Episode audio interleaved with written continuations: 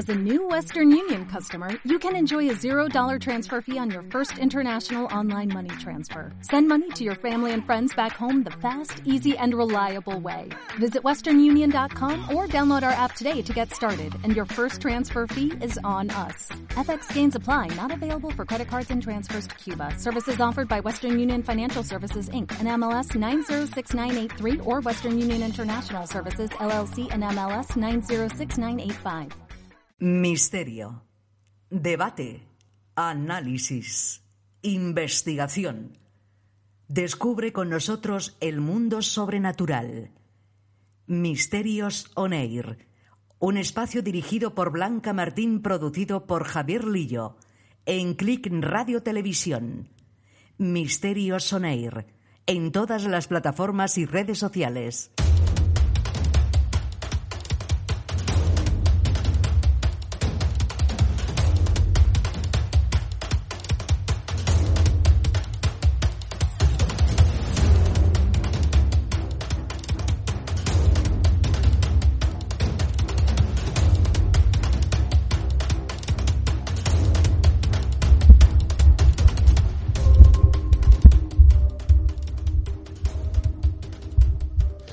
Amigos de Misterio Soner y bienvenidos una semana más a nuestro viaje a través del misterio, de las leyendas y de la historia. Hoy junto, junto a mis queridos compañeros hablaremos de una serie de principios, una serie de afirmaciones y leyes de la vida que conviven con nosotros desde hace muchísimo tiempo, pero que basculan en esa delgada línea que separa la realidad y la fantasía.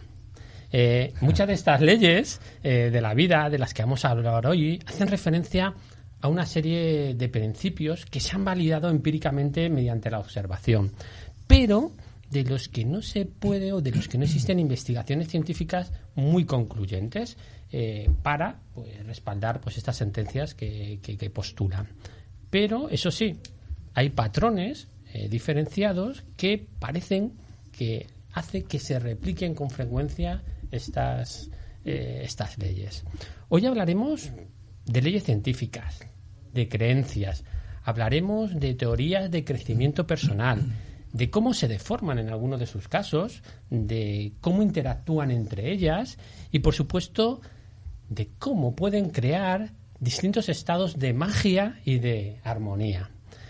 Pero antes de comenzar, debemos mandar un fuerte saludo a nuestra querida directora Blanca Martín, que en breve ya la tendremos nuevamente a los mandos de este equipo y a los mandos de este programa. Eh, desde aquí, eh, decirla simplemente que disfrute lo poco que la queda. Pero bueno, eh, también hay que saludar a nuestro productor Javier Lillo y por supuesto a nuestro técnico de sonido Pedro, que sin él todo esto sería, pero sería diferente. Y por supuesto, cómo no, a todo el equipo que estamos aquí para hablar pues de estas leyes de la vida. Eh, Olga, buenas tardes, ¿qué tal? Buenas tardes, Iván, compañeros y a todos los que nos escuchan. Espero que disfruten de un programa que puede ser muy mágico. Héctor, buenas tardes, bienvenido por estar aquí con nosotros. Buenas tardes. Eh, damos paso porque si no, al final nos, nos comemos el tiempo. bueno, Hoy va a haber debate. Hoy va a haber debate. Pues, pues ya que quieres, que has sido muy breve en tu, en tu bienvenida, estar aquí, punto. pues pasamos a Sergio. Sergio. Según la ley de la probabilidad o la ley de las probabilidades, era muy probable que estuviéramos aquí. De hecho, estamos. No estamos todos, pero, estamos los que somos. Y, un, abrazo, un saludo a Blanca. Estamos esperando también las gambas, no solamente a ti, sino a tus gambas. A Blanca, Carolina, Fernando, que hoy no están con nosotros, pero el que sí que está con nosotros hoy es David, que le he cambiado un poco el guion y me está mirando un poquito mal, pero bueno, David, buenas tardes por estar aquí, aunque te haya cambiado el guion. Buenas tardes, Iván, buenas tardes, compañeros.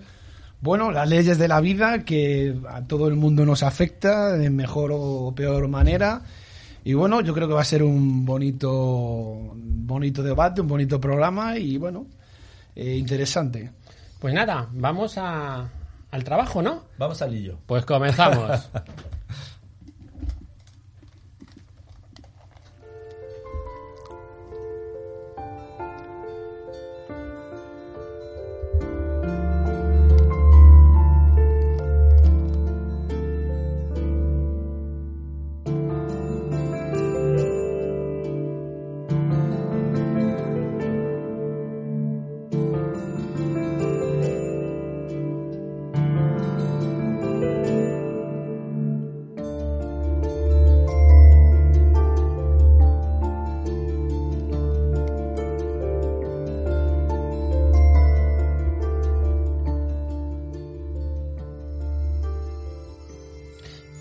la primera ley que vamos a hablar y que creo, y creo de principio que vamos a estar la mayor parte de acuerdo, a lo mejor eh, quizás en su exposición inicial, es la ley de la causa-efecto, lo que dice que toda acción provoca una reacción, es decir, cada resultado en la vida es consecuencia de una causa, aunque esta causa no la aunque esta causa la desconozcamos, ¿no? Eh, estas relaciones entre ambas eh, causa-efecto es lo que se llama causalidades. El principio también llamado de acción y reacción. Bueno, posiblemente no seamos capaces de relacionar los resultados que, experimentado, que experimentamos con estas causas, pero eso no quiere decir que no haya una causa y que no exista una, una correlación entre ambas. ¿No? Y ya suelto la primera pregunta. ¿Creéis, por lo tanto, que vivimos en un mundo causal, casual o vivimos en un mundo mixto? Bueno, causal, eso está claro, ¿no? Porque la vida es un camino y constantemente estamos eligiendo entre izquierda, derecha, todo recto, me quedo, no, no, no me muevo, retrocedo. Y una de las causas de esas elecciones, efectivamente, es mm, la misma vida, ¿no? Tenemos la vida que al fin y al cabo hay momentos que son casuales, pero muchos casu- causales, ¿no? Es decir, que tú eliges muchos caminos, ¿no? ¿Qué nos hubiese pasado si hubiésemos elegido otro? Pues nunca lo sabemos. Sí, bueno, eh, realmente yo estoy de acuerdo contigo. De, de alguna manera todo es eh, casual y al mismo tiempo causal. ¿Por qué? Porque realmente cualquier acción que tú realices tiene un efecto y además, a su vez, esa acción la has realizado por una causa, ¿no? Y además, eh, todo lo que realizas eh, y, el compendio de acciones y, de experiencias que vas teniendo después van a tener unas consecuencias futuras también, ¿no? Este, esta ley de causa-efecto muchas veces en psicología lo que, lo que nos sirve es para centrar a la persona en el aquí y ahora, ser muy consciente de las decisiones que toma y, bueno, y- y de esta manera poder proyectar eh, sus planes de acción a futuro, ¿no? Pero sobre la base del aquí y ahora. Y luego además es interesante que esta ley de causa-efecto realmente la vemos en, en cuestiones eh, espirituales habituales, ¿no? Como, como por ejemplo eh, el karma, ¿no? La definición de karma, todo lo que realizas, todas tus acciones, emociones, todo lo que proyectas sobre los demás, después lo recogerás eh, de alguna manera, ¿no? Y, y bueno, y por supuesto la ley de causa-efecto es un básico de, de- de la ciencia, ¿no? También. Es decir, es muy bonita porque la podemos experimentar y la podemos estudiar tanto en el mundo científico como en el mundo de las experiencias más eh, místicas, espirituales, experienciales eh, generales, ¿no? Por eso decía que creo que en esta todos vamos a estar más o menos de acuerdo. Desde un punto de vista puramente científico, o de mi concepto de, de este punto de vista científico, desde un punto de vista macroscópico de lo que es el mundo, todo es absolutamente causa-efecto. Aunque desconozcamos las causas y aunque las causas no sean provocadas por nosotros, sino por terceros o por circunstancias que no Y que, desconocemos. claro, que no conozcamos. Por eso digo, desde un punto de vista macroscópico, desde un punto de vista de algo de- del universo, si quieres llamarlo, de un Dios, si, qui- si quisiéramos en Dios, de algo de ar- desde arriba, todo es causa-efecto. Otra cosa es que no podamos controlar o que desconocemos, o desconozcamos las causas que, que lo provocan o por eso también es importante, incluso filosóficamente, psicológicamente, entender que no lo podemos controlar todo y que muchas veces no entendemos las causas, pero están ahí. Y de eso hablaremos y, y en, en diferentes secciones de aquí, aunque desconozcamos lo que está pasando, hay algo detrás de ello. Totalmente. Hombre, perdón, yo estoy de acuerdo en, en parte en lo de que hay una causa y un efecto. Lo único, a lo mejor, lo- yo hablo de mi propia experiencia, muchas veces la causa no la conocemos. Y yo pienso, desde, como digo, desde mi de punto experiencial, que la casualidad no existe. A mí eso de llamar eh, casual algo que se produce en nuestras vidas o en, o en el conjunto de la sociedad o en el conjunto del universo, para mí es un insulto a la humanidad y a la razón, a la razón, perdona. ¿Por qué lo digo yo? Porque la casualidad sería eh, hablar del caos. Y el caos en, en un, en un mundo que yo veo y observo como un buen observador que soy, es un mundo que está ordenado. Un, un mundo ordenado en el cual nada, nada está puesto por, por Adalid. Está todo en un orden y creo que lo único es pensar porque no tenemos medios científicamente por ahora para llegar a, esa casualidad, ah, bueno, a esa, casualidad, perdón, a esa causalidad, porque muchas veces eh, pues en, la vida tienes sucesos que tú no los has provocado. Pues, muchas cosas en la vida que nos ocurren nos ha provocado y esa causa no la conocemos, pero sabemos luego los efectos por nuestras decisiones. Por lo tanto, yo creo que la causa primera sería si tú crees en Dios, Dios, yo por ejemplo, creo en Dios, creo que la primera causa y muchas de las causas que nos, ocurren en nuestra vida puede prevenir, puede provenir, perdón, de, o de Dios o de los ángeles, y luego a lo mejor los efectos son, pueden ser nuestras decisiones. Eso es un punto de vista un poco más esotérico yo por mi parte.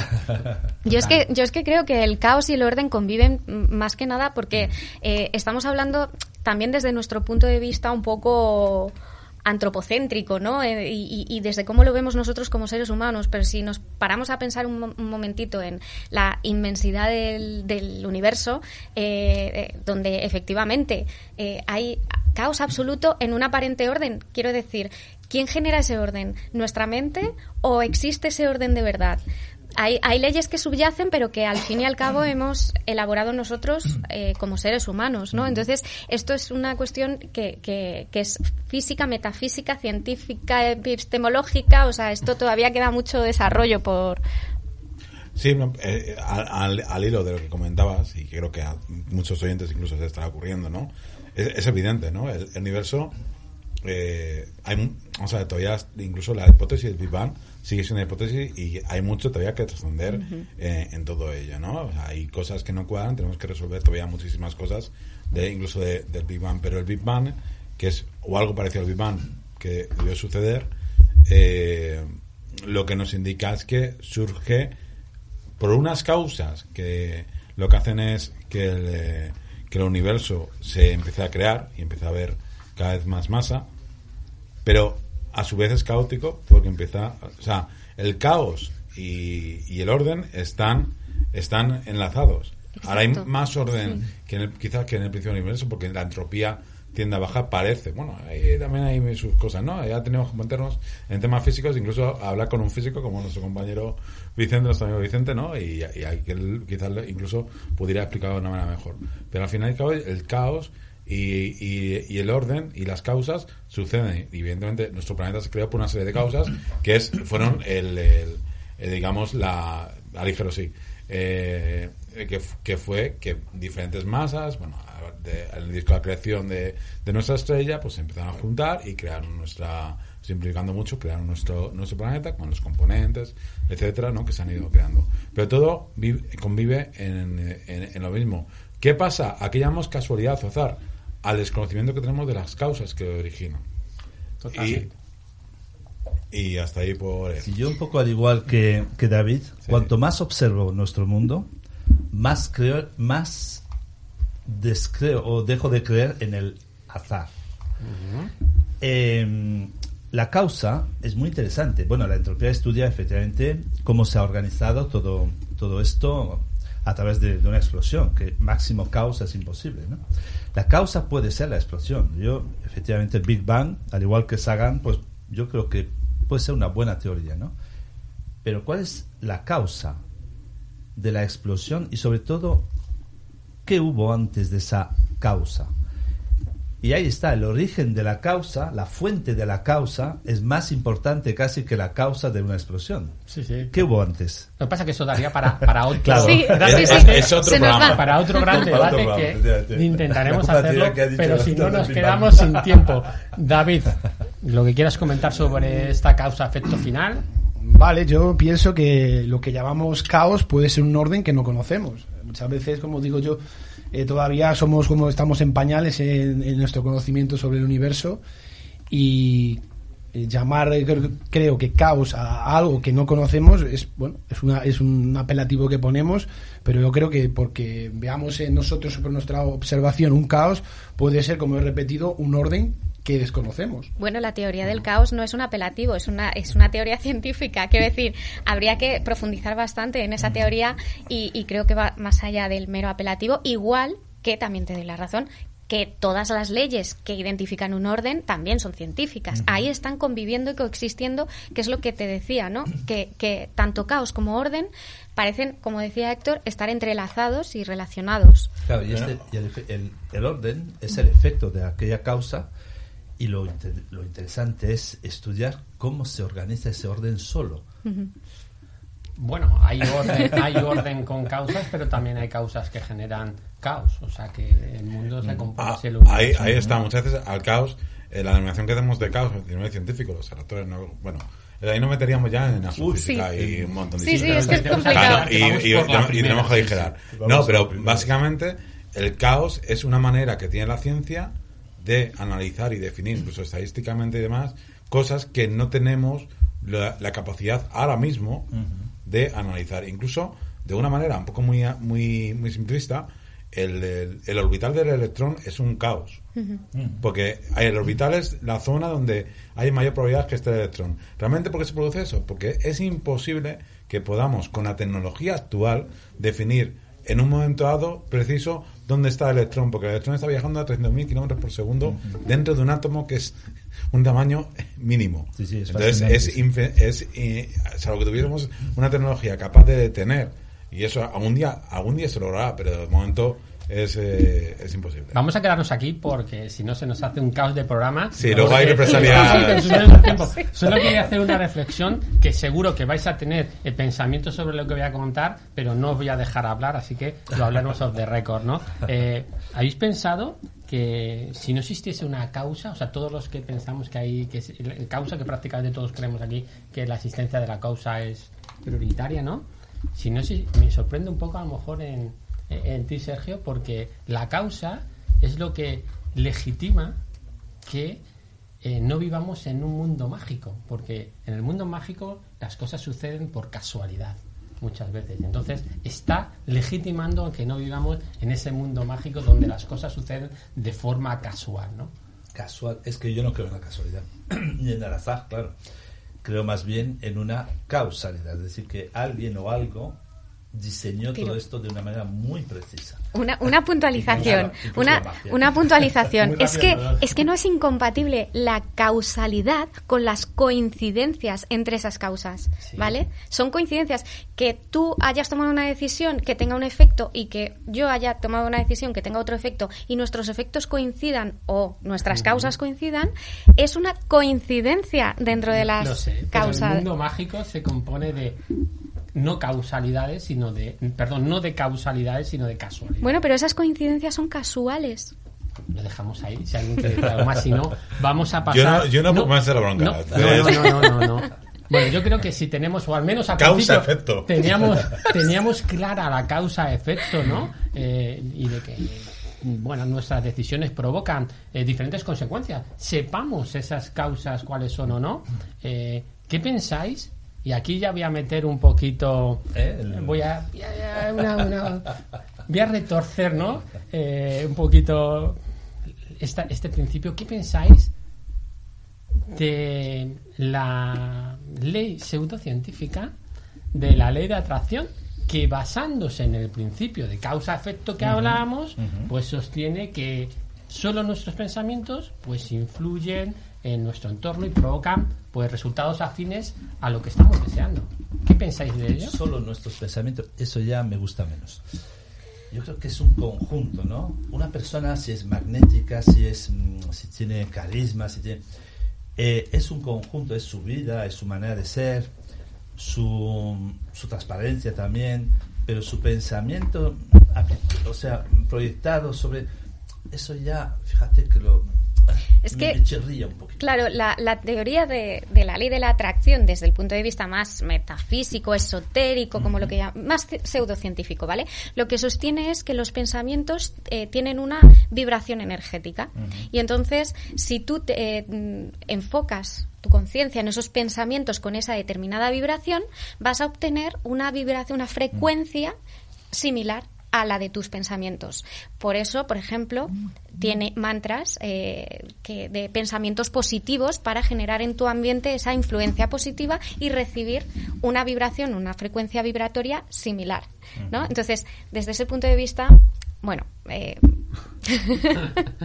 no, a, a, día de hoy no, nadie de ninguna manera puede demostrar que un pensamiento tenga una vibración energética. Lo que sí se puede demostrar y se utiliza a nivel psicológico, a nivel de, de, de terapia, es eh, el concepto de enfocar eh, o utilizar eh, narrativas con un lenguaje optimista, en positivo, para ir modificando cómo te cuentas el mundo e ir influyendo en tu propio estado de ánimo. Eso sí.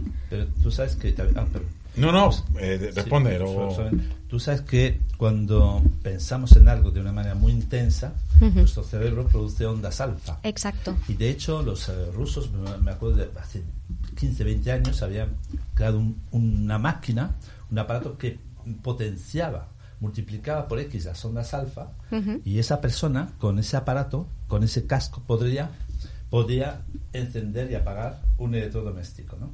Entonces es verdad que la mente también tiene un poder sobre quizá la materia incluso, pero de ahí a influir en el destino, uh -huh. para los que creemos en el destino de otra persona, eso solo lo pueden hacer las alas. No, vamos a ver. Eh, el problema de atracción es que es precioso. De hecho, tengo aquí el libro culpable de la, uh -huh. de la proliferación de la ley de atracción, que viene un poco del siglo XX, incluso de filosofías anteriores, ¿no?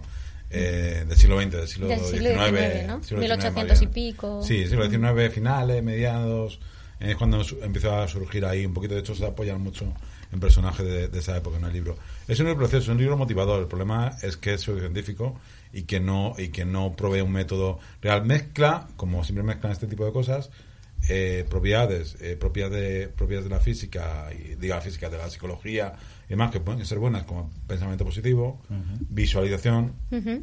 Son, son conceptos que realmente sirven sí, y, y, que se utilizan, y que se utilizan incluso en deporte sí. y demás, uh -huh. pero con, con otros mecanismos. Lo que no puedes confiar en el universo porque vale, te puede salir bien, pero claro. a la mayoría de la gente no hay una regla mnemotécnica, no hay, no, esto haces esto y el universo no se te responde. Pero en, en, concepto a qué, porque realmente esto, esa teoría de que el universo responde es, es, más casi propia de la, de la New Age sí. budística, que, o sea, relacionada con el budismo, que se ha mezclado un poco, que con algo real. Entonces el problema eh, yo creo que radica ahí, ¿no? Si intenta revestir de algo mágico, uh -huh. más, que más atractivo, ¿no?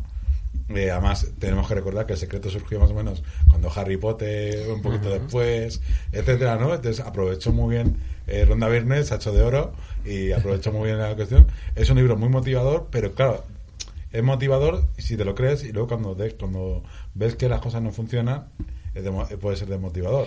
Porque claro. evidentemente las cosas no funcionan. A ver, el, el fallo que tiene. Hay, digamos... hay partes que tienen, que tienen mucho realidad. Sí de no, base. Hay, hay partes mezcla, que tienen aplicación. Aplicación, claro, sí. pero luego mezcla con el concepto este de que el universo te responde Exacto. y tienes un cheque a los es, días. En, es un problema de concepto. ¿Por qué? Porque pone a, al sujeto que practica, eh, a ver, esto no es pensar en pensamientos felices como Peter Pan y entonces podrás volar, esto uh -huh. es que tú día a día tienes que poner en práctica pues una serie de ejercicios que llegan hasta un punto, no alterado de conciencia, pero sí de autoconcepto, de, de, de, entrenamiento de tu propio autoconcepto, de focalización en los, los objetivos que quieres lograr uh -huh.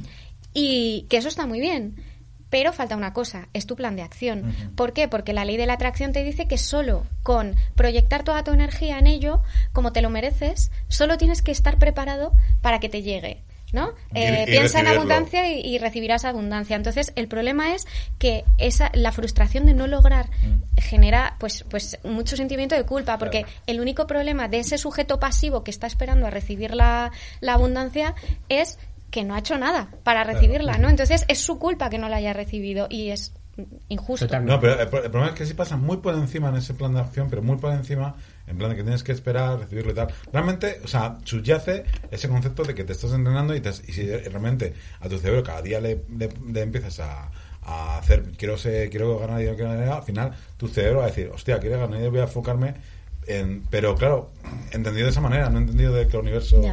Luego, la ley de atracción, muchas veces hablamos de lo positivo, es decir, uh -huh. eh, la gente cómo ejercitar para atraer lo bueno, etcétera, uh -huh. etcétera. Pero también hay gente, y claro, no está demostrado que la, que la suerte existe o no existe, ¿no? La mala suerte existe, ¿no? Uh -huh. Pero hay gente, es verdad, Y lo dice ella, que tiene mucha mala suerte en la vida, a nivel de salud, de trabajo, de pareja. Por mucho que de- se esfuerce y de ahí que culpabilice. Entonces, a lo mejor atrae, de alguna manera, esa mala suerte. Bueno, Hay, eso, hay muchísimo ahí que... de- que- eso es lo que está en tela de juicio. Yo estoy de acuerdo mucho con, con el compañero Sergio de la buena o mala suerte. Alguna vez, a lo mejor, muchas veces, a lo mejor, como, como dice el refrán, no la buscamos por nuestras acciones. Pero también soy de los que piensan que mm, hay gente que, por las circunstancias de la vida, porque ha nacido en una época, ha nacido en, en un contexto histórico, eh, por, por muchas circunstancias, pues eh, no tiene las mismas oportunidades que otras personas y achaca esa mala suerte, pues a sus circunstancias. Porque digo, yo por suerte, ¿vale? No soy una persona, pues, a ver, con mucha suerte, pero agradezco de haber vivido en, una época histórica, histórica de abundancia, en una época eh, eh, con una democracia. Gracias. Pero, por ejemplo, actualmente hay un país que, bueno, hay muchos países en guerra, pero uno actualmente que todo el mundo sabemos en Ucrania, esa gente pues no se ha buscado ese, No, no. ese conflicto. Le ha venido por una serie de circunstancias históricas o, o políticas o geopolíticas, como queramos llamarlos, y tiene una circunstancia que, que, que, que le han, como se dice, em, trastocado totalmente toda la vida. Y claro, esa- es- ese, ese momento, pues, ¿cómo puedes tú reafirmarte? Y decir, es que es muy complicado. Ahí la ley de atracción, decir, bueno, en que yo puedo pensar positivamente, pero claro, la circunstancia que es ajena a mí y a mis decisiones, como es una guerra, pues ahí por mucho positivismo que tenga, yo por ejemplo en esas circunstancias lo, pasa, lo pasaría Sí. mal. Totalmente. Yo creo que es que la eh, ley de, de atracción está deformada, ¿no? Porque realmente lo importante de la- del positivismo en este caso es la actitud con la que te vayas a enfrentar a los problemas. Y eso sí que puede generar, pues, que si te enfrentas a los problemas de una manera positiva o de una manera negativa, que puedas solucionar tu problema de una manera mucho más rápida o más inteligente o con menos trastornos personales para ti, ¿no? Sí. Otra cosa es que, lo decíamos todos, yo creo aquí, el pensamiento fijo en algo no te va a producir eh, que atraigas ese bien o que atraigas esa cosa que anhelas, ¿no? Y que es Eso im- y que es imposible Pero mantener- sí es mucho más lógico que alcances los objetivos al focalizar en algo que realmente quieres. Sí, por el Sí, esfuerzo y no, yo lo que quería decir, a- añadiendo a lo que a lo que estaba diciendo David, porque me has recordado, según lo que estabas comentando de la guerra, me has recordado uno de los de, de- de los componentes más importantes de esta ley, que no es de esta ley, es de la psicología positiva, que es la resiliencia y es eh, ligado a lo que ha dicho Iván, la actitud con la que te enfrentas a las situaciones de la vida, incluso a las más penosas, son las que eh, es, es lo que es lo que te ayuda a ser capaz de encontrar las habilidades, recursos y estrategias para afrontar los problemas. Y una cosa muy negativa de la ley de la atracción es que desecha las emociones negativas. ¿Por qué? Porque la máxima es eres lo que piensas, como eres lo que comes. Y si piensas cosas negativas o, sien- o tienes sentimientos negativos, los vas a proyectar fuera.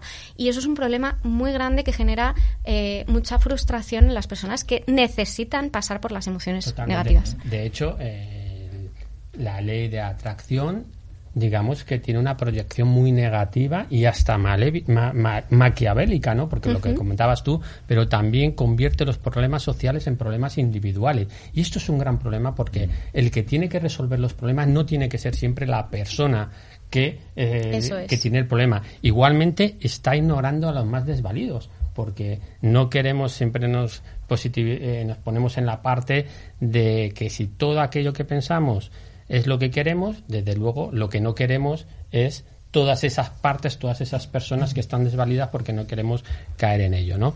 Y bueno, y, es siguen- un gran y te problema. culpabilizando porque si te pasa algo negativo es consecuencia de tu pensamiento. Sí. Y Eh, tiene parte de razón, pero no puedes culpabilizarte. Hay parte de razón también. Un, un inciso Por eso, porque sí. se acaba de conectar a- al, eh, al programa nuestro compañero Fermín. Fermín, buenas tardes. Muy buenas, Fermín. Hola, ¿qué tal? No sé si me escucháis, Te porque no tengo los auriculares. Te escuchamos perfectamente. Vale, estupendo. Nada, perdóname que me haya incorporado ahora, pero el trabajo este de hostelería es lo que tiene. Nada, no te preocupes. cuando puedes. No te preocupes, eh, como veíamos que no entrabas, pues hemos comenzado. Eh, estábamos hablando de la ley de la atracción. No sé si has estado escuchando aquí a los compañeros un poquito sobre ella y sobre eh, lo la parte positiva que podemos sacar y la parte negativa, que no es todo lo que se dice, aunque realmente pues sí que hay una parte que puede generar un estímulo a las personas para focalizar en lo que realmente se desea, pero no el pensamiento de por sí mismo genera que eh, consigamos todo aquello que anhelamos. No sé. Hombre, yo personalmente, yo personalmente sobre este tema mm, tengo mis dudas, ¿no? Eh, porque yo creo que al final todo lo que se focaliza, toda la negatividad, la negatividad que te pueda venir, te viene proporcionada por, por la ideología dominante y por la, el sesgo, sobre todo, de, de determinados poderes fácticos que de alguna, de alguna manera controlan también tu vida, pero sobre todo por lo que desde pequeño te han, te han involucrado en tu, en tu mente para que sigas una, unas veredas eh, cercanas y fieles a, una, a una religión, en definitiva, dominante. ¿no? Cada vez menos, lógicamente, pero me parece a mí que la ley de Murphy, en cuanto a lo negativo, etcétera, eh, casa, desde mi punto de vista, con esta teoría, ¿no? Que yo, oye, no estoy en posesión de la verdad, pero a veces también en función de eh, de lo que piensas y de tus ideales, eh, ¿tiene sentido o no tiene sentido la ley de Murphy? ¿no? Mm, no sé, no son tampoco muchos los científicos que, que vaticinan que la ley en sí sea, sea algo positivo o sea algo incluso creíble como tal desde el punto de vista de lo, de lo natural. Eh, pero bueno, ahí está. Mm, lo que sí es cierto es que tesis doctorales sobre la misma al día de hoy prácticamente son muy pocas las que se hayan podido haber hecho de la, de, la misma, sino que es algo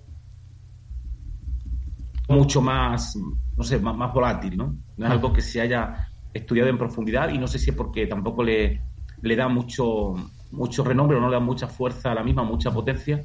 Y esto hace que de alguna manera, bueno, pues quede ahí como en un segundo plano, ¿no? Algo, algo de lo que se ha hablado en un momento determinado, pero que no es algo que constantemente eh, si fuese importante, podría o debería estar encima de la mesa continuamente y, permanentemente. ¿no? Sin embargo, es algo que está un poco ahí como escondido, como obsoleto, y que como no son muchas veces grupos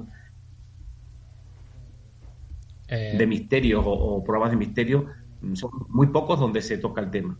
Totalmente de acuerdo, Fermín. Bueno, ya estamos llegando a la parte final de, esta primera parte mm. y nos queda una de esos, esas leyes o esos principios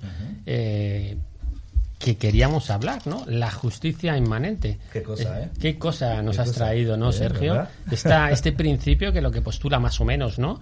Es que el universo es justo de por sí y que es capaz de aplicar pues una especie de justicia y equilibrio castigando, premiando a los actos o todos los actos que cometemos. Bueno, explícanos un poquito, Sergio. Que es una cosa, bueno, en primer lugar la, la expresión es muy poco conocida, o sea, prácticamente no la conoce nadie. Cuando hablo de ella, pues la gente me dice, la justicia inmanente, no, tú quieres decir inminente, ¿no? no, no, inmanente, ¿no? y es un término acuñado por un tal Piaget. Piaget. Piaget. Piaget. Piaget, claro, en francés. Suizo. eh, Jean-William Fritz Piaget. ¿Qué pasa?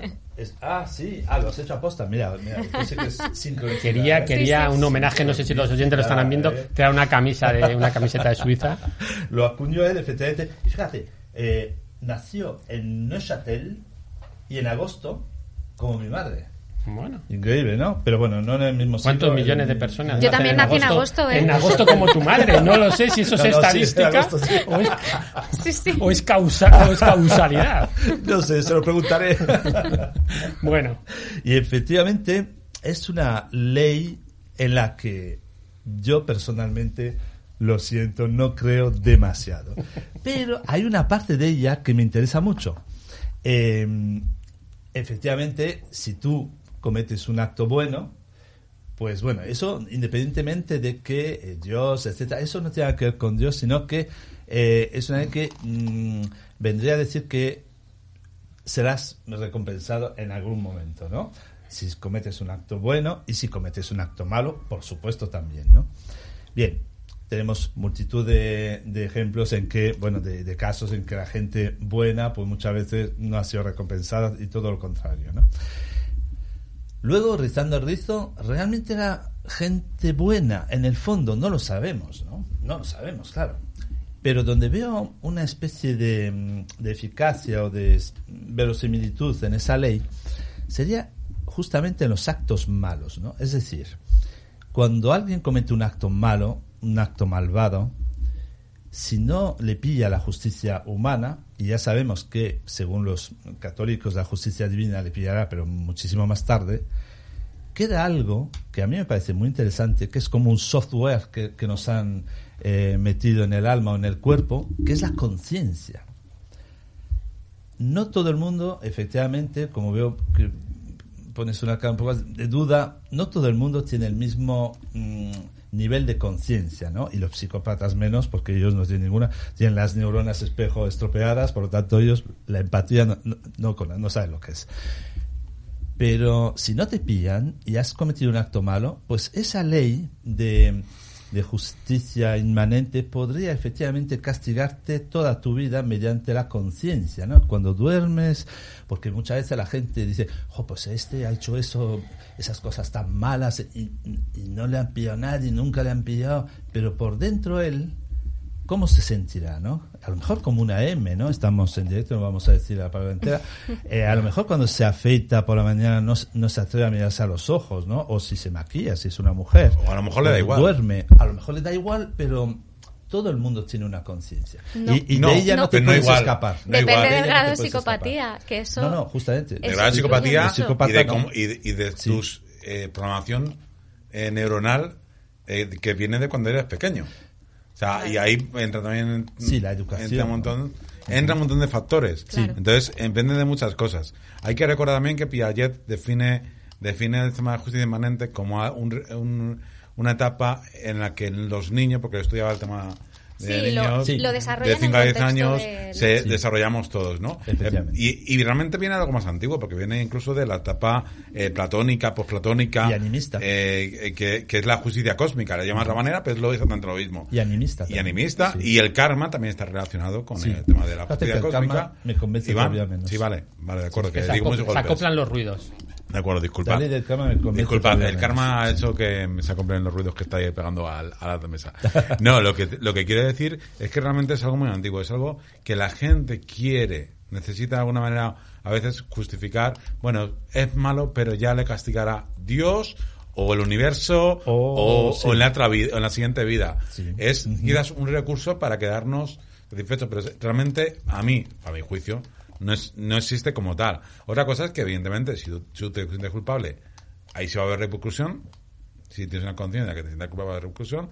Si te pilla la policía, va a haber repercusión. Pero y si te dejan solo ante el peligro una serie de corruptelas que te dejan como cabeza de turco, Claro. ahí va a haber, pero a lo mejor el resto Claro. están de rositas en las. Pero es que lo decías, porque desde un, un punto de vista conceptual, el, bueno, el- el- la justicia inmanente, Vale, la sí. justicia inmanente Ah. solamente se basa en, en- en un entorno funcional, porque lo que necesita el ser humano es tener unas expectativas eh, alentadoras sobre el futuro, el que todo lo que ocurra aquí negativo, quizás en un futuro, quizás más adelante, va a cambiar y va a ver y va a ser- y se va a ver recompensado. Claro, por eso lo he dicho al principio que efectivamente no es una ley, es una de esas leyes que no me convencen, pero hay un aspecto relacionado con la conciencia, es verdad que hay gente que la tiene un poquito desaparecida o, o inexistente, pero mayormente, mayormente todo el mundo tiene una conciencia y conoce y sabe, no le hace falta ir a la iglesia, sabe perfectamente eh, qué está bien, qué está mal, eh, si ha hecho, si ha cometido un acto bueno, un acto malo, etcétera, etcétera. Ya, ¿no? lo que pasa es que, ah, perdón. Sí, no, no. Lo que pasa es que la definición de acto bueno o acto malo es una de- es un constructo social al fin y al cabo. Entonces, eh, como decía Héctor, Piaget define este concepto dentro de lo que es el, el estudio del desarrollo moral, ¿vale? de, de los seres humanos. Entonces, él establece él establece Sí, una serie de etapas para desarrollar digamos, ese concepto de, de lo moral.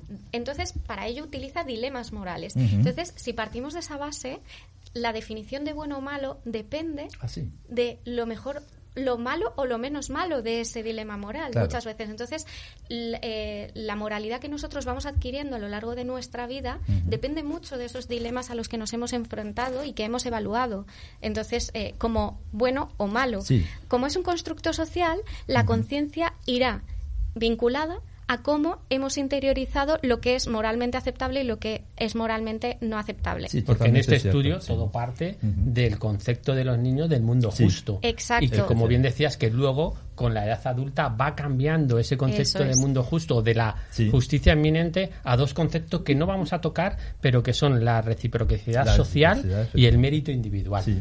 Perdonadme, Beth Fermín, si quieres entrar, Sí. interrumpe porque Sí, no sí, te vemos problema. Es que no te mucho. vemos. Vale, no te preocupes, no te preocupes. Eh, Todo Ah, vale. tuyo si quieres, ¿eh? Y entonces es verdad que lo- la creencia en un mundo justo lleva incluso una sigla, CMJ. Es muy curioso, es muy gracioso. Yo comparto contigo. No creo mucho en esta Ah, no, yo tampoco, ¿eh? justicia inmanente, En pero me gustaría que sí. fuese, eso sí, Yo eso sí, porque nos daría un poquito de... Bueno, Pues sería el karma también, sería ¿no? el karma, sí, Sí, está aunque el karma, pero en esta vida, no pagando. no. Bueno, en, en esta vida es Dharma, técnicamente. El, fun- Dharma es en esta vida, que es la- lo mismo que la justicia. Sí. que Eh, la es. teóricamente estás pagando culpas que tu alma eh, cometió, bueno, No, cosas que el cometió karma. notas el karma. El dharma, el dharma es lo mismo, es el mismo dentro del mismo tipo de, de filosofía. El dharma sería el, el karma en la propia vida y el karma sería la transferencia de ese dharma a otras vidas A otras o vidas. de, de otra vida. Efectivamente. David, Bueno, voy a hablar un poquito porque si ¿eres, no- eres justo? ¿Crees en la justicia inmanente? Yo no La- creo mucho en la justicia. justicia inma- inmanente, porque, hombre, lo de la ley del karma, que muchas veces la gente habla y habla, o los esotéricos, supuestamente que el que hace acciones malas eh, eh, al final lo paga y el que hace acciones buenas tiene acciones buenas. Yo voy a hablar siempre de mi propia experiencia, porque yo tampoco soy un santo, tampoco soy el diablo, pero creo que he hecho muchas acciones buenas y no me han repercutido. Eh, a- a- otra- otro dato que ha puesto el compañero sobre el tema de la conciencia. Yo, por ejemplo, que soy un amante eh, sobre todo del tema de, de asuntos bélicos, he leído muchos testimonios de, de- de soldados de diferentes épocas y muchos hablan de que, a ver, el soldado normalmente son personas que pues, en en la guerra pues no tienen ningún tipo de hacen acciones eh, muy, muy, muy, muy, muy malas, eh, matan a personas, pero muchos de estos soldados eh, en cartas, por ejemplo, a, a familiares, eh, sacan eh, muchas veces el, el tema este de, de la conciencia. Claro. Yo, por ejemplo, uno de los, de los libros que leí que mucho me, que me producieron mucho mm, como cómo decirlo Eh, sorpresa era eh, sobre los Eisengruppen que si no saben la gente sobre el tema de la Segunda Guerra Mundial en los grupos móviles alemanes que eran los eh, antes de- del, del- del tema del holocausto sobre el tema de, de gasear a los judíos en los campos de exterminio en- yo por ejemplo en muchos países de, de los países bálticos Ucrania eh, muchos de ellos fueron eh, matados eh, por, como, llamaban eh, por el método de las balas.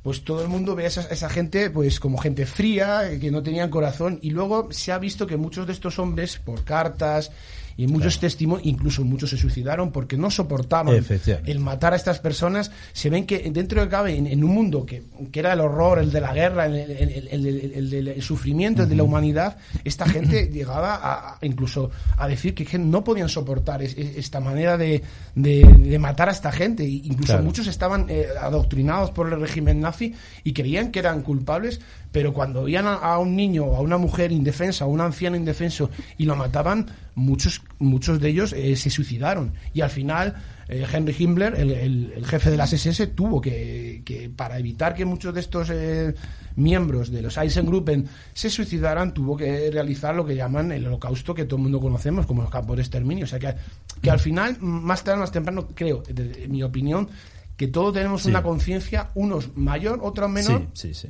Está claro. En caliente durante. Sí, sí. Durante- Fer- sí, Fermín, eh, justicia Sí. inmanente y terminamos contigo. Sí. Hombre, yo te digo una cosa. Personalmente, yo a la ley de Murphy le pondría también eh, ley de Dios, porque mm, por lo que más o menos voy escuchando, no deja de ser eso. Es decir, si tú te ciñes un poco a, a- a la historia, por ejemplo, bíblica, de la época de Moisés, eh, aquellos israelitas que eh, por desobedecer a Dios pues morían o lo pasaban mal, etcétera, etcétera, y una, y una manera de intentar, eh, bueno, pues huir de esas desgracias era de nuevo acudir a, a Dios etcétera, desde mi punto de vista no deja de ser una más que una ley de Murphy, un- una ley de Dios, porque históricamente, desde que el hombre es hombre, eh, viene siendo así, es decir, el bien y el mal, y lo que me sale mal, ley de Murphy. Bueno, pues lo que me sale mal depende cómo sea tu conciencia y cómo esté dictaminada y lo que tengas metida en- dentro de ella, ¿no? Bueno, Entonces, también en torno de a de este tema de la ley de Murphy hay grupos, hay, hay sectas que se mueven por ello y, y, bueno, pues aunque no son sectas a lo mejor deidaicas que tengan y, deidades, eh, digamos, extraterrestres desde arriba, pero sí siguen ¿no? determinadas normas que en definitiva eh, van contra, para evitar eh, caer en, determinados momentos en el mal o en, comportamientos negativos, etcétera, etcétera, y puedes perfectamente, bueno, pues ponerle eh, el epíteto o, la, o, el matiz de ley de, Murphy, ¿no? Yo creo que la ley de, Murphy, y todos lo sabéis perfectamente, dice algo que, si va a salir mal, no importa lo que uno haga, ¿no? Es decir, va a salir mal, sí o sí. Es algunos incluso mm, llegarían, ¿no? O, llegan a, ser esclavos ¿no? por la creencia de esta, de esta ley. ¿no? Y pienso que lo que hay que llevar a cabo en la vida, desde mi punto de vista, es tener todas las ideas. Y si algo te va a salir mal, te va a salir mal, pero no porque la ley de Murphy así lo imponga o lo dictamine, ¿no? Porque nadie puede ser un vidente en el presente eh, a saber lo que va a venir en un futuro, por supuesto que no. Pero lo que surge en un momento determinado, porque sale mal, sale mal porque uno no lo ha hecho bien en un momento determinado o por un accidente. Pero entonces no tenemos la claridad. De yo tuve un accidente que estaba, tuvo la ley de Murphy ahí. Estuvo la ley de Murphy, estaba para matarme, fue la ley de accidente. Y fue simplemente una avispa que se me picó y me salí de la carretera contra un olivo, etcétera, etcétera. Eh, ley de Murphy, por el hecho de que el mal de alguna manera en mi vida hizo acto de presencia en ese momento, pues mira, fue algo natural una avispa que entró y en ese momento, bueno, pues te, sucedió lo que sucedió. Pero para mí ni estaba Dios por medio, ni estaba Murphy por medio.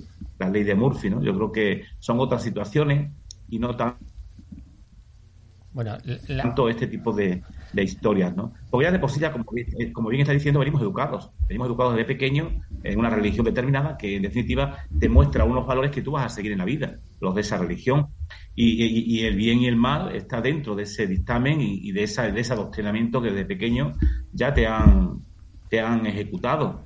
Y todo eso es lo que es lo que va a privar en tu vida y es lo que va a rodear tu vida en, muchísimos momentos, ¿no? y más en los ambientes rurales. Más en los ambientes rurales. ¿Qué sucede el mal? Ley de Murphy, bueno. Ley de Dios, dirían otros, ¿no?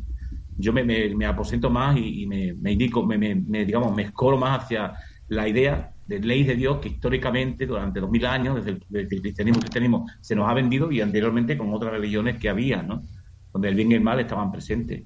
Eh, pero la ley de Murphy en, ese momento no estaba como tal, era Dios, el bien y el mal y el diablo por otro lado, o lo negativo y, positivo, y actualmente, bueno, sale la ley de Murphy a través de este señor, por sus estudios aeroespaciales,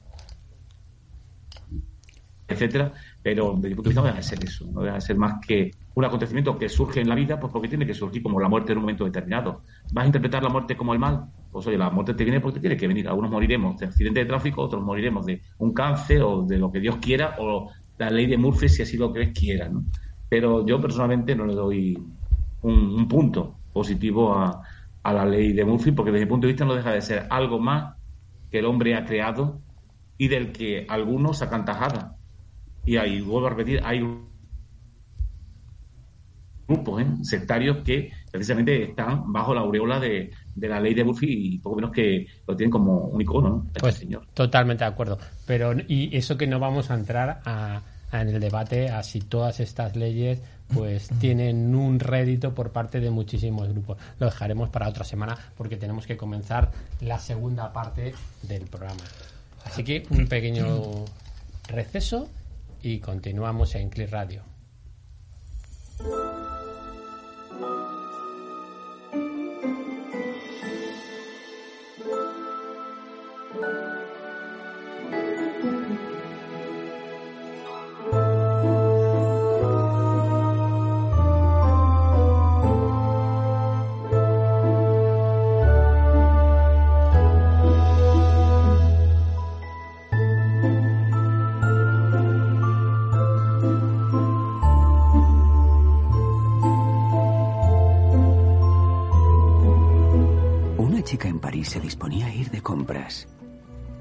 Pero se le olvidó el abrigo y volvió a por él. Cuando cogió el abrigo sonó el teléfono, así que se detuvo a cogerlo y habló un par de minutos. Mientras la chica estaba al teléfono, Daisy ensayaba para una actuación en la Ópera de París. Y mientras ensayaba, la chica Una vez hubo colgado el teléfono, salió a coger un taxi. Un taxista se había bajado tras dejar al último pasajero a tomar un café. Y mientras tanto, Daisy seguía ensayando. Y el taxista que se había bajado tras dejar al último pasajero a tomar un café, cogió a la chica que iba de compras y que había perdido el taxi anterior. El taxi tuvo que detenerse para no atropellar a un hombre que había salido hacia el trabajo cinco minutos más tarde por haber olvidado poner la alarma. Mientras ese hombre, que llegaba tarde al trabajo, cruzaba la calle, Daisy había terminado de ensayar y se daba una ducha. Y mientras Daisy se duchaba, el taxi esperaba fuera de la botica que la chica recogiera un paquete que no le habían envuelto aún porque la dependiente que tenía que envolverlo había roto con su novio la noche anterior y se había olvidado. Una vez envuelto el paquete, la chica, ya en el taxi, vio como un camión de reparto se cruzaba en su camino. Mientras tanto, Daisy se arreglaba. El camión se apartó y el taxi pudo avanzar. Mientras, Daisy, la última en vestirse, esperó a una de sus amigas a la que se le había roto un cordón. Mientras el taxi estaba parado esperando a que cambiara un semáforo, Daisy y su amiga salieron por la puerta de atrás del teatro. Y si tan solo una cosa hubiera ocurrido de otra forma, si ese cordón no se hubiera roto, o ese camión se hubiera apartado segundos antes, o ese paquete hubiera estado envuelto porque la dependienta no hubiera roto con su novio, o ese hombre hubiera puesto la alarma y se hubiera levantado cinco minutos antes, o ese taxista no se hubiera parado a tomar un café, o esa chica no se hubiera dejado el abrigo y hubiera cogido el taxi anterior. Daisy y su amiga habrían cruzado la calle y el taxi habría pasado de largo. Pero siendo la vida como es, una serie de vidas cruzadas e incidentes que escapan a nuestro control, ese taxi no pasó de largo y atropelló a Daisy.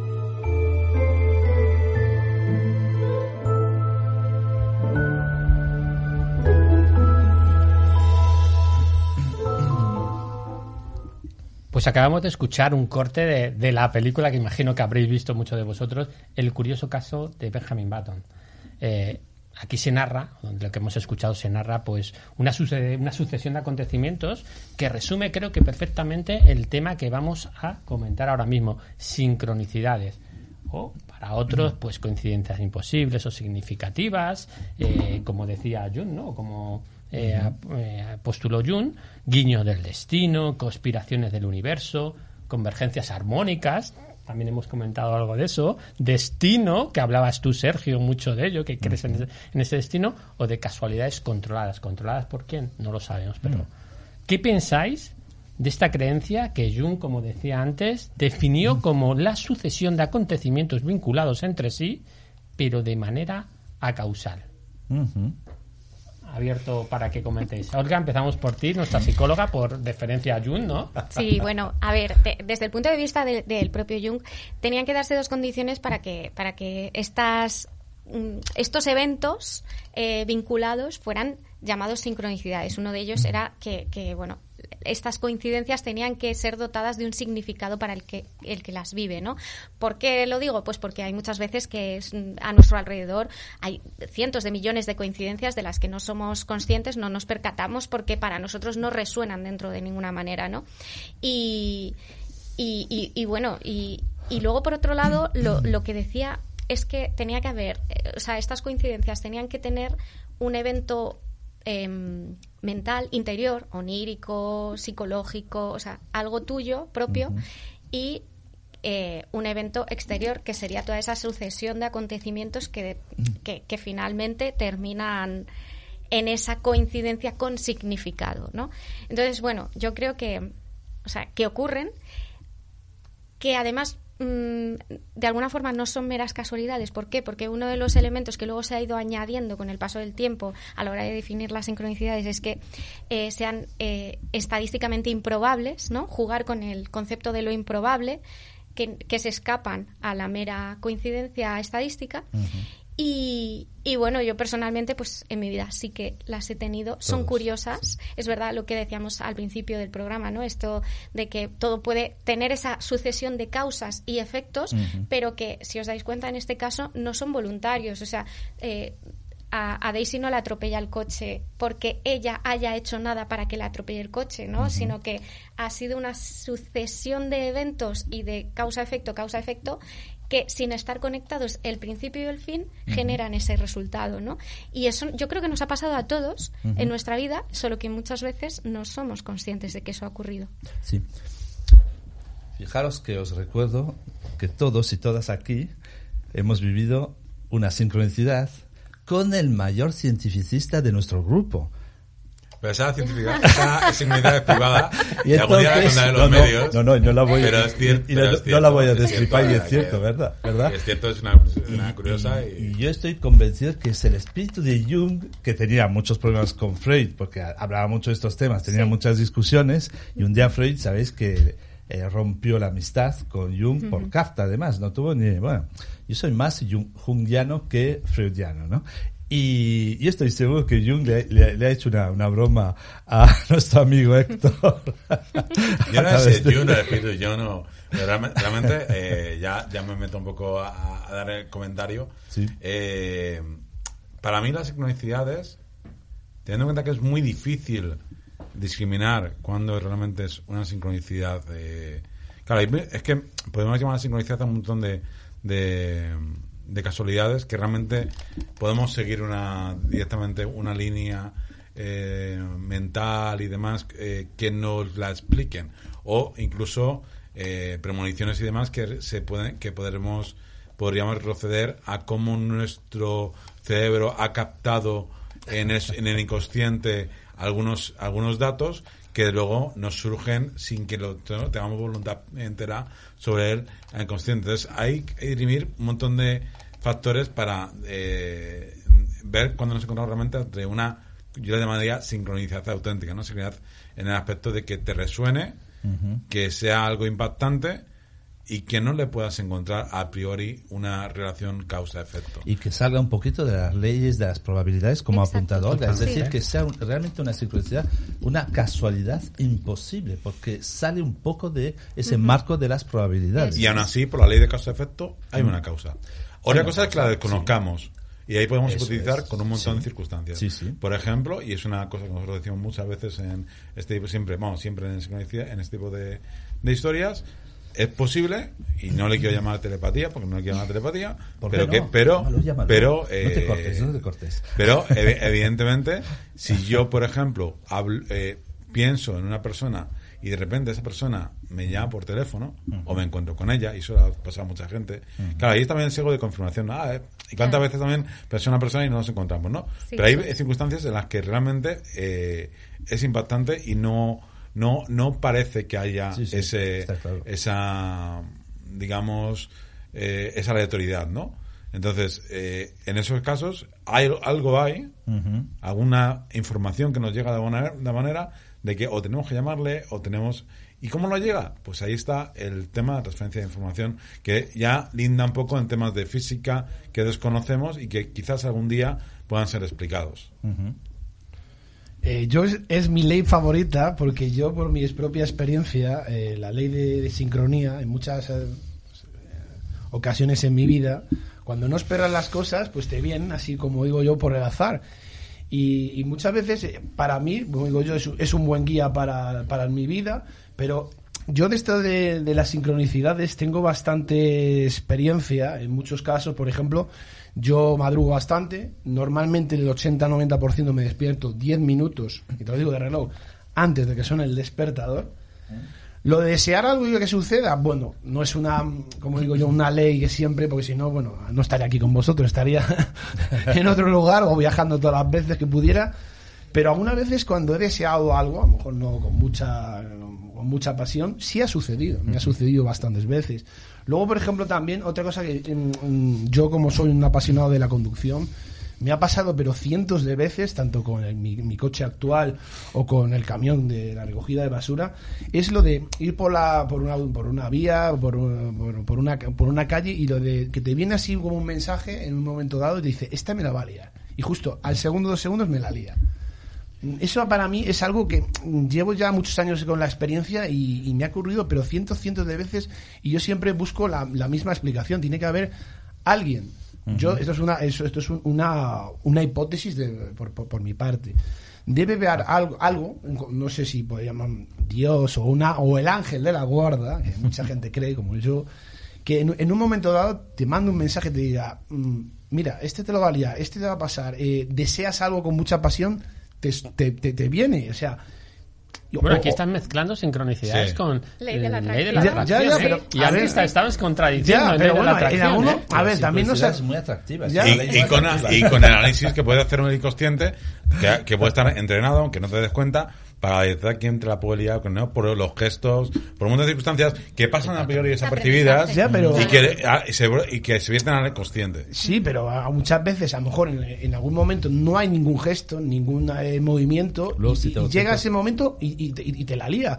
O lo de mm, ver a alguien que estás. A mí me ha ocurrido muchas veces de pensar en, pues, en una persona, eh, una, una chica que te gusta, o un amigo, o incluso a tu, a tu madre, e incluso en, en ese mismo momento que te llamen. Y para mí es algo que. Pues, Sí, coincidencia, pero Sí, sí. verdaderamente debe haber algún tipo de mensaje, sea de lo que sea, en en el que mm, estés pensando en esa persona, a lo mejor con mucha, con mucha fuerza y te diga, hostia, vaya, cas- vaya casualidad. Pues yo creo que no es una casualidad, porque es una causa, lo único que nosotros no entendemos la causa, pero si nosotros eh, entrenáramos, creo, todo eso de mi, de, mi, de mi humilde opinión, si nosotros entrenáramos bien nuestra conciencia, nuestro cerebro, podría llegar en algún momento, creo, a, a ver el significado de cada una de esas sincronicidades que muchas veces nosotros aparentemente le damos una un cómo se dice el arquetipo o la palabra de casualidad y verdaderamente mm, creo que la casualidad no existe. Fermín, eh, entra porque todos me están pidiendo paso aquí, así que todo tuyo. No, bueno, yo tengo la idea de que las sincronicidades, hombre, lo que dice aquí el colega David es, cierto, ¿no? A, a veces te suceden hechos que, bueno, forman parte también un poco de, de la vida cotidiana y de la vida y de la vida natural, ¿no? Y existe la, la casualidad, pues, oye, a veces existe la casualidad. La causa-efecto, pues probablemente también haya algo por ahí, ¿no? No, pero yo soy lo que pienso que la, la sincronicidad eh, suele ser esos comodines, ¿no? Que, que a veces, eh, bueno, la, la propia naturaleza ¿no? nos, nos otorga en un, en un momento determinado. Eh, como comodín en la, en la baraja de cartas de la naturaleza, ¿no? De- ya que se niegan, ¿no? Se, se niegan a jugar según la- las reglas y ofrecen un, un indicio de que nuestra, en nuestra búsqueda de certidumbre con respecto al universo es posible que hayamos, da algunas pistas vitales, ¿no? Que normalmente suceden alrededor de, de nuestra vida y las sincronicidades nos retan siempre a, de alguna manera, a construir ¿no? ese, puente con un fundamento ¿no? que esté bien, bien tratado y siempre apoyado ¿no? sobre la objetividad de, de la ciencia y, o del otro. Pero yo soy de los que pienso que también la sincronicidad tiene una base natural 100%, ¿no? porque tenemos muchos ejemplos. Eh, por ejemplo, yo que sé, la cadena alimentaria, ¿no? Es decir, el león se tiene que comer al, al ñu o, se tiene, o tiene que atacar al, al becerrito de, del búfalo, ¿no? O al propio búfalo. Es decir, esa causa-efecto ya viene inserta dentro de la naturaleza y, tiene su sentido, ¿no? Tiene su sentido para que eso realmente suceda desde nuestra perspectiva visual, porque lógicamente ellos también son conscientes, los animales, de que tienen a su alrededor eh, el mal que, que les acecha, ¿no? Y que en un momento de descuido le puede llevar por delante la vida. Bueno, eso que es casualidad causa-efecto. Todos sabemos que por ley natural eso tiene que suceder. Igual que nosotros tenemos que matar pollos para poder alimentarnos, ¿no? Eh, sincronicidad, pues sí, sincronicidad porque estamos sincronizando de alguna manera de, de la naturaleza aquello que ya desde hace millones y millones de años el hombre ha, ha venido observando y además actuando ¿no? y practicando, que es esa sincronicidad con el universo. El primer hombre que se puso en la Tierra o estuviese en la Tierra, o aquellos primeros hombres que ahí estuviesen, saben que la única manera de que tu vida eh, tenga sentido y, y pueda sobrevivir en la misma tiene que ser eh, comiendo, bien cazando, caza- eh, eh, pescando en el río o sembrando en un, en un futuro, ¿no? cuando se decidiesen a, a sembrar Pero esa relación que la naturaleza te ofrece, de alguna manera, como ese, para tu perseverancia en la vida, eh, es una sincronicidad natural que te viene dada por el propio universo en sí, por las propias leyes del universo, donde eh, todo está perfectamente sincronizado y a veces, pues en la vida también suceden este tipo de, de hechos. Y a la larga, actualmente, el hombre es más de lo mismo de, que- de aquel hombre que hace millones de años estuvo por primera vez en la Tierra. Y seguimos sincronizando nuestra vida en torno a aquello que, nos es necesario para la misma, ¿no? como el, el alimento, el trabajar para conseguir esos alimentos, en definitiva, la, supervivencia del ser humano. Yo creo que esa es la, clave y la mayor sincronicidad. Y en torno a ella, pues suceden, suceden otro tipo de sincronicidades que a veces la puedes interpretar como algo relacionado, bueno, pues con el ángel de la guarda que te ha protegido en un momento determinado, con Dios, porque es el que realmente te ha dado la solución a un determinado eh, problema, porque a lo mejor se lo has pedido y esa sincronicidad con, con lo divino, pues ha hecho efecto. depende cómo lo quieras interpretar el mundo de las sincronicidades. ¿no? Yo no le doy más importancia la ley natural, la ley de la naturaleza, que es la que hace que todo en sí esté sincronizado y todo suceda, porque lógicamente eh, tiene que suceder. Luego está el bien y el mal dentro de cada uno, que eh, puede llevar también a efecto pues cosas que son increíbles de creer que a lo mejor la misma naturaleza no, no hubiera otorgado, como puede ser el asesinato en un momento determinado, etcétera, ¿no? Pero la sincronicidad, desde mi punto de vista, es algo que, está ahí permanentemente en, el aura de la naturaleza y que a todos nos toca, ¿no? a todos nos toca, simplemente que, simplemente que tenemos que dar la interpretación que, conlleve ese, ese momento vivido. Sí, el problema es cuando estas singularidades se escapan a lo que se puede predecir de la actuación estadística de la naturaleza. ¿no?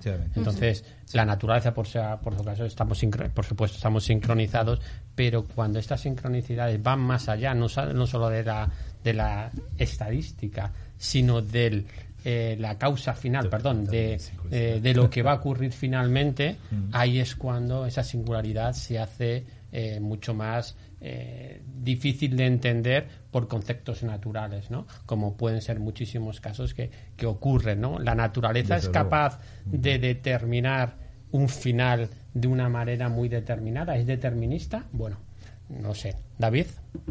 No, el tema de la ley de sincronicidad muchas veces se nos escapa, pero sobre todo se escapa eh, y, es algo un método científico, la probabilística. O sea, muchas veces nos ocurren hechos que, que decimos casualidades, pero que cualquier matemático que, te, que le, pongas ese, ejemplo te diría probabilísticamente esto suceda es una entre un millón. O sea, mm, verdaderamente creo yo, desde mi opinión personal, que ese hecho eh, es, es, está hecho, hecho en el, en el, momento para que tú, si puedes, eh, aprendas. Aprendas de ello. Esa es eh, una opinión mm, mía. Pero por, por, el simple hecho de la experiencia. Yo creo que verdaderamente em, para mí la experiencia de la vida es la que te, te hace creer en unas cosas y creer en otras. Y eso, mm, desde un punto de vista científico, yo no puedo dar a las personas. Lo único que es dar mi testimonio y decir, mm, yo creo en esta, en esta realidad porque mi experiencia me ha hecho eh, ver que es una realidad. Sí, ¿cuántos minutos tengo? ¿Sí? ¿Uno? ¿Dos? ¿Tres?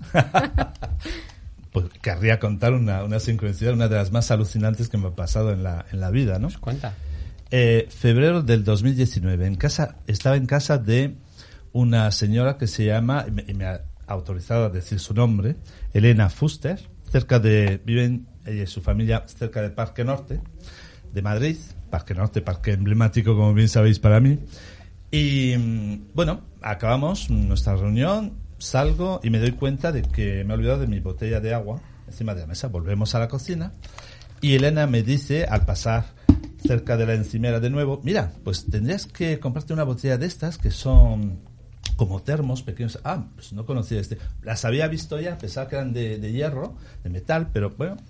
Ah, pues mira, me voy a comprar una botella de estas, efectivamente. A las dos horas tenía cita con una tal Nuria Álvarez Bodas, también me ha autorizado decir su nombre, en la Latina, en una sidrería, y bueno, nos sentamos, empezamos a charlar, bueno, empezamos a charlar, pero rápidamente saca una bolsa que tenía posada al lado de sí, me la pone encima de la mesa, toma, para tu cumpleaños, porque era el día de mi cumpleaños, el 25 de febrero de 2019. Y cada año se repite, qué casualidad. Nah, es una broma. Y entonces, em, bueno, me quedo, pues muchas gracias, como somos un poco así hipócritas, nos encanta que nos hagan regalos, ¿no? Muchas gracias, eh, Nuria, joder, pensar en, saco otra bolsa y veo la marca, una marca de la que me había hablado Elena dos horas antes. Me además te recomiendo la botella esta de esa marca. Saco mi regalo de esta bolsa y era esta botella ya tiene tres años, está muy así, muy estropeada, estropeada pero como veis es el mismo la otra era un poquito mayor. Bueno, sí, pero que era, pero, color, la misma... pero exactamente era la misma de lo Qué que bueno. te estaba hablando la otra compañera. Y me quedé con- a cuadros, claro. Y, y Nuria también, y luego Elena también. Y luego me pasó otra, pero que no tengo tiempo de contar, al día siguiente. Sí, sí, sí. Bueno, a ver, Jung pensaba que las eh, sincronicidades realmente traían al consciente elementos simbólicos y mensajes de, de- de nuestro subconsciente, nuestro inconsciente, ¿vale? Entonces, de la misma forma que lo hacen, por ejemplo, los lapsus, ¿no? Entonces, eh, e- es cierto que, como decía antes David, eh, en su opinión, ¿no? Suele, suelen ocurrir en momentos especiales. Él, de hecho, decía que eran en momentos significativos de la vida, ¿no? Momentos cruciales, pues una separación, un momento de desarrollo, crecimiento personal, etcétera, etcétera. Momentos en los que, digamos que tu umbral eh, tu nivel de conciencia no tiene tanta barrera, ¿vale? Entonces, em, pues realmente a mí me han pasado mm, varias sincronicidades muy significativas, eh, dos de las cuales me han ocurrido en momentos en los que yo tenía cierta necesidad porque tenía un conflicto interno, ¿no? Entonces, sí que es como una especie de señal que te da tu propia conciencia, si es verdad lo que decía Jung, ¿no? En combinación con Bueno. Pauli, que era un físico, que, que como... No metas a Pauli, que tenemos aquí a, a Fervini y le está fallando la conexión. Efecto Pablo total. Es verdad, es que si hablamos de sincronicidades no podemos evitar hablar del efecto Pauli, que es que... bueno, no lo voy a explicar. Pero lo que quería decir es que Jung pensaba que, que los arquetipos que tenemos en el subconsciente, ¿vale? Realmente eran, eh, mezclaban eh, el eh, tiempo y espacio de, de forma que podían coincidir y, y generar esos eventos en la realidad, ¿no? Esto es un poco complicado, pero realmente eso sostendría la hipótesis de que una sincronicidad no es más que tu propia proyección de tu necesidad, tu anhelo, tu, tu, tu circunstancia personal en, en, en la vida real. ¿no? Algunas sí. Otra, pues, otra hipótesis es que el universo haya conspirado y confabulado para ayudarte de alguna manera, pero también sería injusto para todos aquellos por los que no lo ha hecho, ¿no? Pero ahí queda abierto, ¿no? Ahí queda abierto.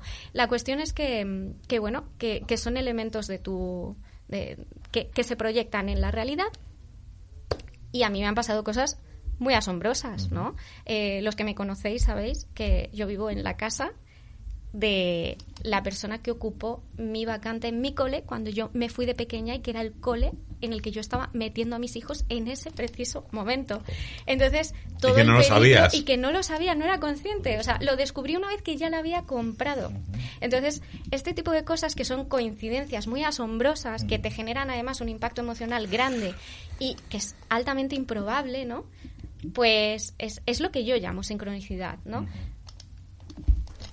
Pero esa, es- esa sincronicidad que te ha ocurrido es que probabilísticamente es tan difícil. Claro, por y es algo que tu subconsciente yo creo que no, no, no, no ha actuado. Eso ha sido actuado como si una, una metáfora que me gusta mucho decir, yo sobre soy un fan de la casa vecina, cuando dice Fermín Trujillo, es que eh, el, el universo te está, te está sí, hablando. son señales Son señales fuera. del universo. Desde fuera y claro. hay que leerlas y hay que interpretarlas. El problema es que muchas veces nosotros, eh, por lo que se- muchas veces por la cultura que tenemos o porque o por o la cultura científica, cultura que tenemos, no sabemos interpretar esas señales. Pero mm, yo creo que probabilísticamente muchos de nuestros sucesos es que salen salen fuera de la probabilística. Te sale un- una entre un montón de ceros y dices, mira, chico, es más fácil que me caigan tres meteoritos que pase esto. O sea, decir que eso es, casu- eso es casualidad, para mí, opinión personal, es un insulto al universo. Ujú, al universo.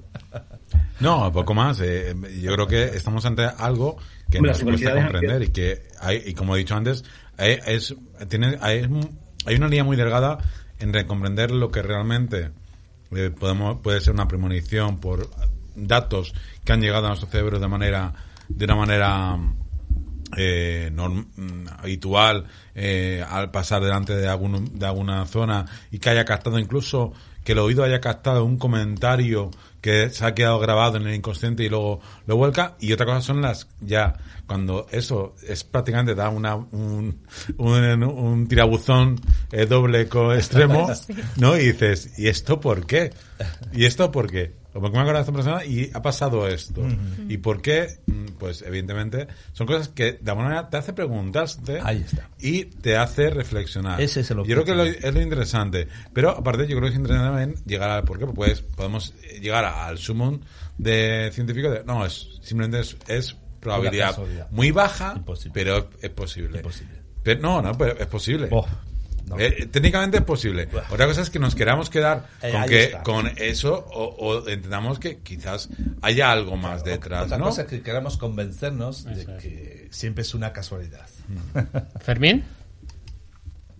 No, yo que pienso que la, con las sincronicidades eh, ha demostrado de alguna manera que, que la mente y la, y la materia pues son aspectos ¿no? que, eh, digamos, no son aspectos separados, distintos de la naturaleza, sino que surgen precisamente en un, en un orden más profundo ¿no? de, de la realidad.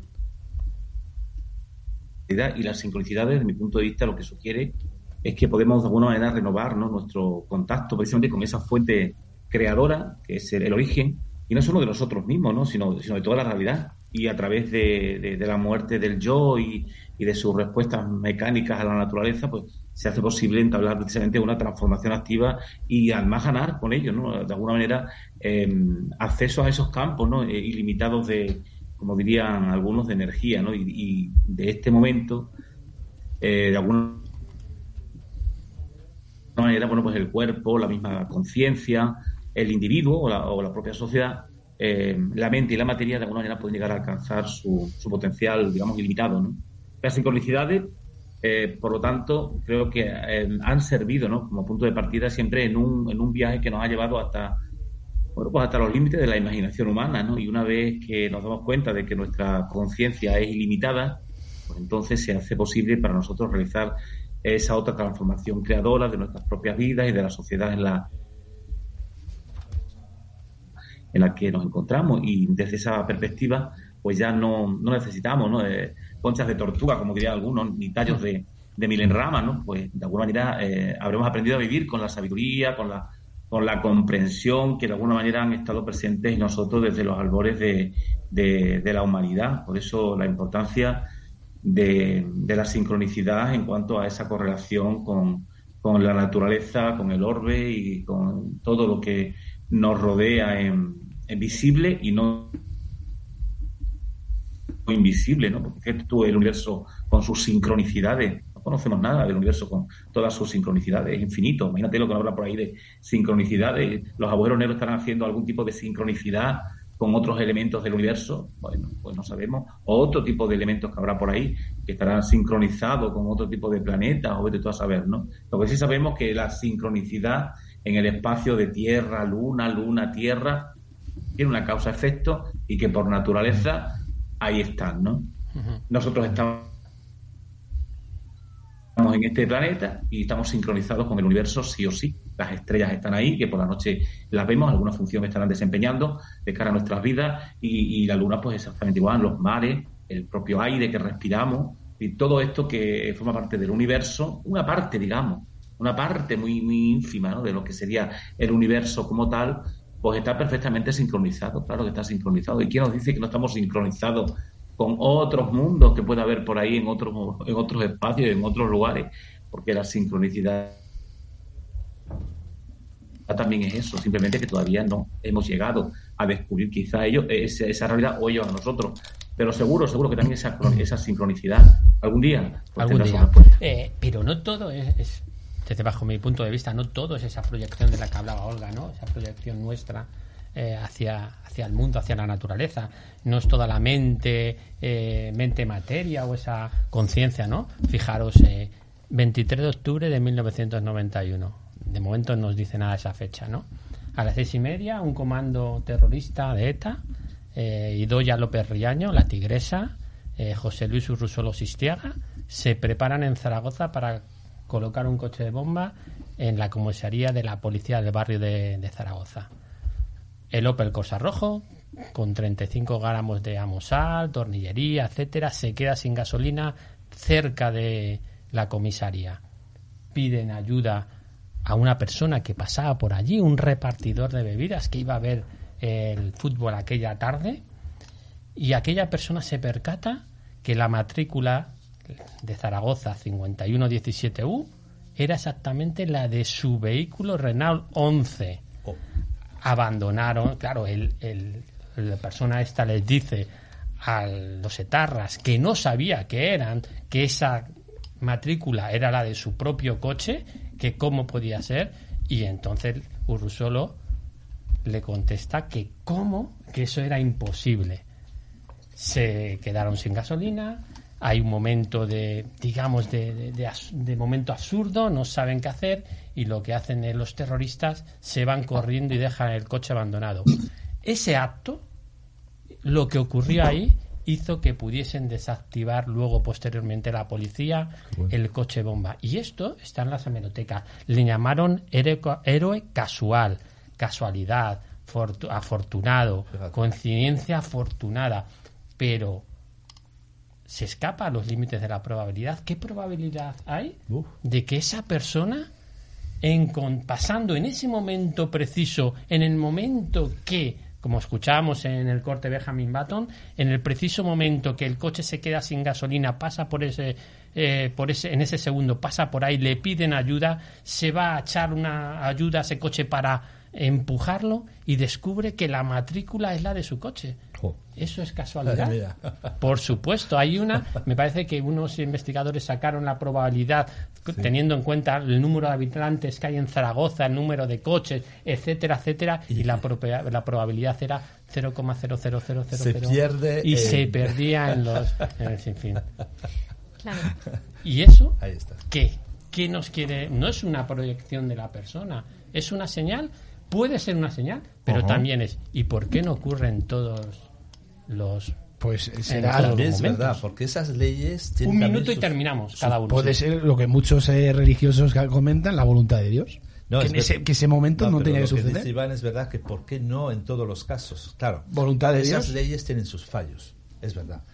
Justicia Y emanente. casi todas las leyes, incluso la inmanente, de hecho hay una parte con la que no estoy de acuerdo. Entonces, todas las leyes, incluso los equilibrios naturales, etcétera, tienen sus fallos. Si no, Filomena no hubiese pasado por aquí.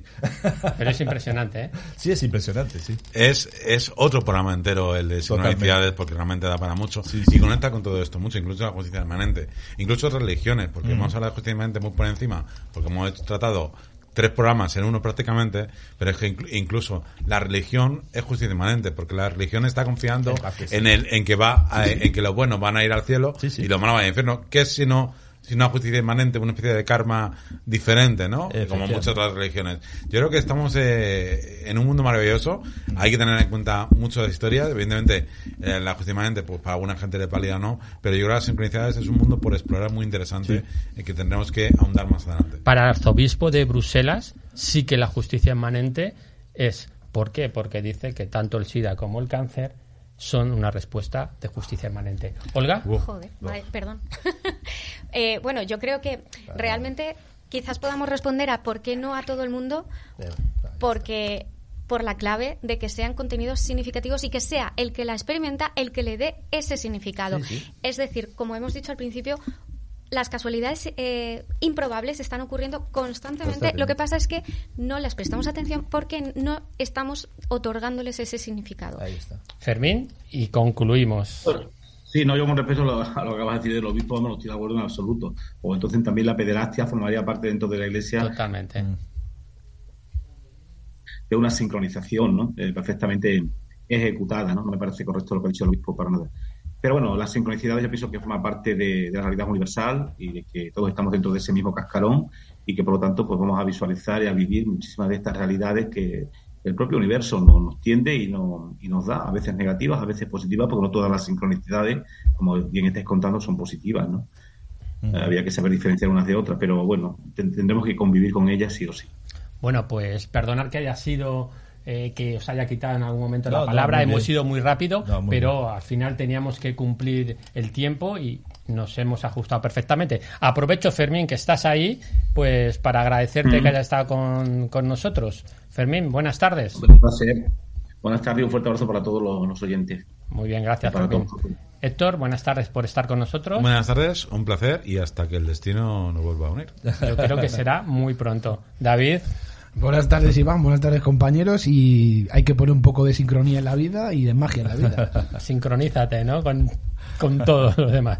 Sergio, parece que te miraba a ti. ¿Estáis sincronizados? Buenas tardes, compañeros y compañeras y, y- y oyentes. Y yo creo que la única ley, Iván, que no falla es haz el bien sin esperar ninguna recompensa y si no puedes hacer el bien, por lo menos no hagas el mal. Totalmente de acuerdo contigo. Olga, buenas tardes y gracias también por, por estar aquí con nosotros esta tarde. Buenas tardes, Iván, compañeros, a todos los que nos han acompañado esta tarde.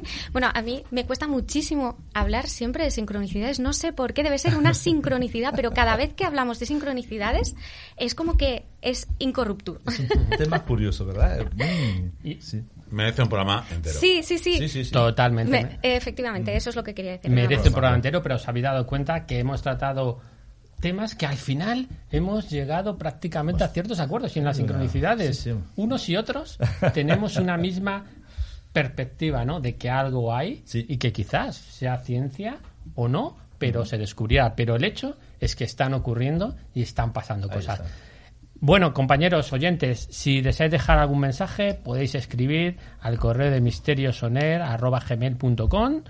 Gracias a Cris Radio Televisión por realizar este programa. Gracias a nuestros oyentes, gracias a vosotros, gracias a Blanca, gracias a nuestros compañeros que han estado. Y nos vamos hasta la próxima semana, que quizás también traigamos un tema que no deje indiferente absolutamente a nadie. Buenas tardes Ah. y nos vemos o nos escuchamos el próximo martes.